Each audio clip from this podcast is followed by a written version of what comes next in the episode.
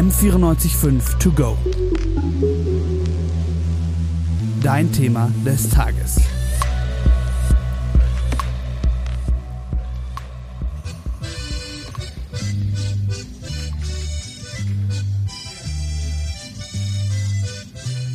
Ach, wie schön hier. So schön urig und die Musik einfach toll. Jetzt erstmal ein eiskaltes Getränk und was Gescheites dazu. Als ich zum ersten Mal diesen Song gehört habe, befand ich mich anfangs gedanklich in einer traditionellen Wirtschaft in Bayern. Klassisches Duett aus Gitarre und Akkordeon. Aber dann wird auf einmal auf Spanisch gesungen und plötzlich befinde ich mich nicht mehr in Bayern, sondern in Mexiko. Aus der bayerischen Wirtschaft wird nun ein typisch mexikanisches Lokal in Nuevo León im Norden des Landes. Aber wie konnte das passieren? Warum wird in Mexiko eine ähnliche Musik gehört wie bei uns? Mexiko ist nicht gerade um die Ecke und trotzdem kommt einem der Rhythmus und die Melodie gar nicht fremd vor. Zum Vergleich, hier mal ein Stück aus Österreich.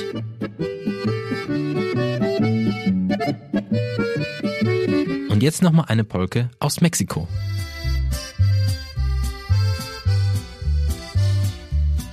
Doch woher kommt dieser merkwürdige Zusammenhang?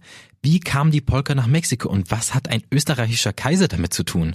Diese Fragen werde ich mit euch in diesem Podcast klären. Mein Name ist Tim Erlewein und das ist die Polka im Herzen Mexikos.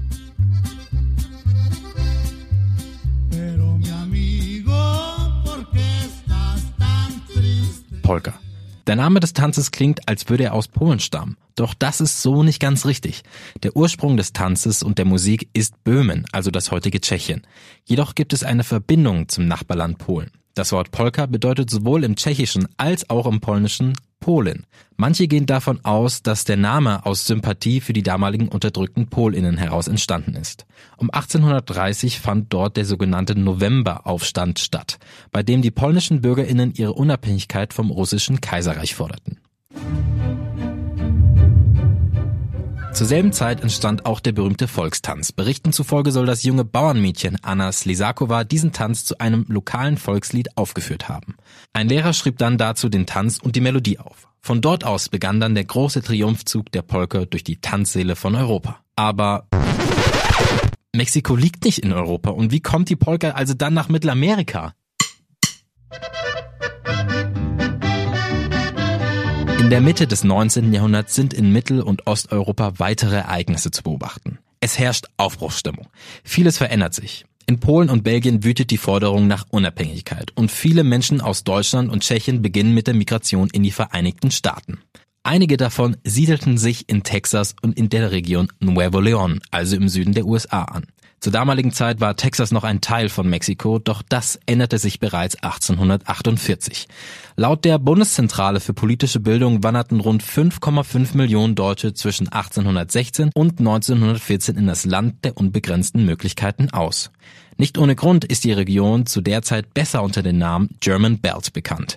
Denn die Deutschen machten mehr als fünf Prozent der Gesamtbevölkerung in Texas aus und waren somit die stärkste Einwanderungsgruppe. Neben ihrer Küche und Sprache brachten die Deutschen, aber auch die Tschechen ihre Musik und ihren Tanz mit. Mit an Bord natürlich auch die populäre Polka. Im späten 19. Jahrhundert wurden in den Siedlungsregionen viele tschechische Kulturzentren und deutsche Tanzsalons eröffnet, in denen Tanzveranstaltungen und Konzerte angeboten wurden.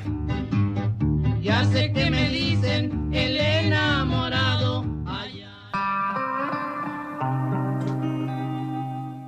Zu ungefähr selben Zeit beginnt es auch in Mexiko politisch heftiger zu brodeln. Anfang der 1860er Jahre steckte das Land nach einem Bürgerkrieg in einer wirtschaftlichen Krise. Deswegen sah sich der Staat gezwungen, die Rückzahlung der Auslandsschulden einzustellen.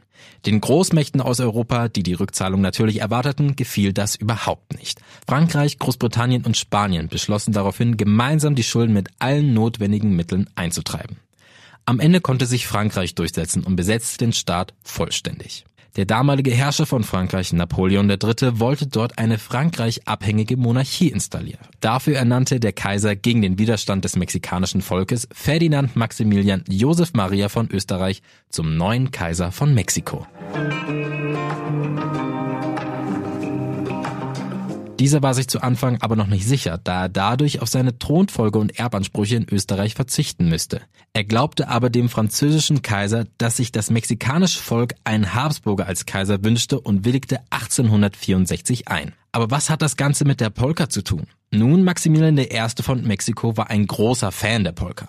Er ließ das Genre von seinen Orchestern und Kapellen spielen. Daneben schickte der Kaiser die Musikergruppen durch das Land und setzte sie bei Paraden als ein Mittel zur Gewinnung von Wohlwollen vom Volk ein. Im Laufe der Zeit kam es dann aber zu einer Vermischung der Instrumente innerhalb der Kapellen. Neben den klassischen europäischen Instrumenten kamen auch typische lokale Musikinstrumente hinzu. Aber warum nahm das Volk die Musik an, obwohl sie den Herrscher gar nicht mochten? Aufgrund des mexikanischen Unabhängigkeitskrieges gegen Spanien verloren auch die traditionellen Tänze von der iberischen Halbinsel in Mexiko an Popularität. Der Platz, der durch die antispanische Stimmung entstand, wurde dann durch die Polka ausgefüllt. Auch wenn sich der Kaiser gerade mal zwei Jahre halten konnte, sehen viele in ihm den Grund, warum die Polka in Mexiko so erfolgreich wurde.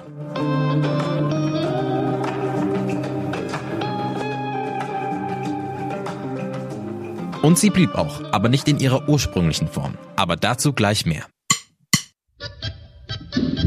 In den 1930er schwand dann die Polka langsam aus den Städten, denn viele BürgerInnen des postrevolutionären Mexikos war die Musikrichtung mit der verhassten früheren Regierung unweigerlich verbunden. Demzufolge entwickelt sich die Polka dort zu Lande weiter und wurde an die mexikanische Kultur angepasst. Die neuen Stile wurden dann noch stärker modifiziert. Gespielt wurde die Musik von sogenannten Conjuntos. Conjuntos sind kleine mexikanische Ensembles oder Bands. Zuvor war der gespielte Stil quasi nichts anderes als eine Polka oder ein Walzer, dem eine gesungene Melodie hinzugefügt wurde. Eine starke Entwicklung zeigt sich in der Instrumentenwahl für die Art von Musik. Denn nun wurden auch traditionelle nordmexikanische Instrumente wie Klarinette oder die Tambora de Rancho durch das Akkordeon und durch den Bajo Sexto ersetzt.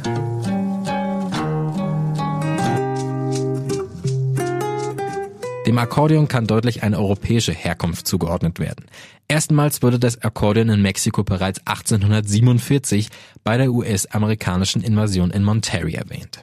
Auf der anderen Seite der Bajo Sexto. Er gilt als mestizisches Instrument. Als Mestize bezeichnet man die Nachfahren von Europäern und der indigenen Bevölkerung unter anderem in Lateinamerika. Das Instrument ist die Mischung aus einer zwölfseitigen Gitarre im europäischen Stil und der Guitarra Barocca, zu Deutsch Barockgitarre. Mit der erhöhten Nachfrage des Bacchus Sexto und die Erweiterung mit neuen Instrumenten beginnt die Umwandlung der Polka im europäischen Stil in die Norteña. Was bleibt, ist der unverkennbare Rhythmus. Entweder im klassischen Zweiviertel-Polka-Takt oder auch gerne mal im Dreiviertel-Walzertakt.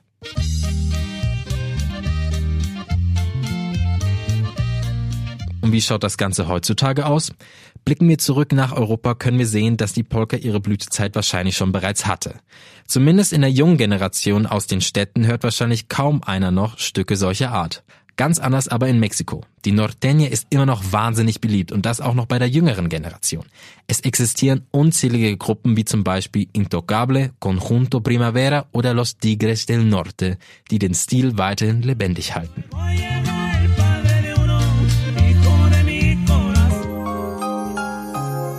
Nicht zu vergessen ist auch die Künstlerin Selena. Sie ist das größte Aushängeschild für die Tejano-Musik in Amerika.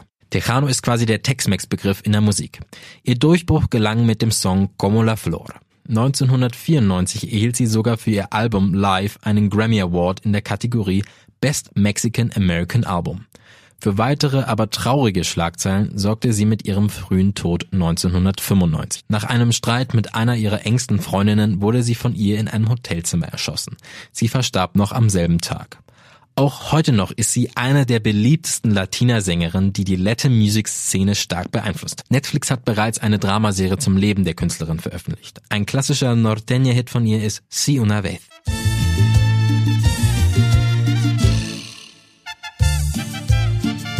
Die Norteña. Ein Musikstil, der für unsere Ohren gar nicht so fremd klingt und das aus gutem Grund. Von Tschechien über Europa nach Mexiko. Einerseits durch die große Migration nach Übersee und andererseits durch einen Kaiser, der in gerade mal zwei Jahren Regentschaft wahrscheinlich unabsichtlich die Musiklandschaft eines Landes geprägt hat. Und bis heute erfreuen sich die Menschen an dieser Musik und entwickeln sie ständig weiter. Das war mein Podcast Die Polka im Herzen Mexikos. Vielen Dank fürs Einschalten. Amar.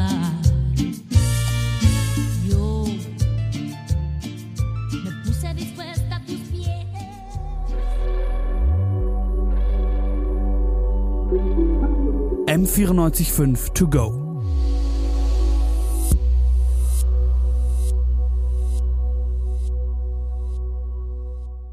M945 To Go ist eine M945 Produktion. Ein Angebot der Media School Bayern.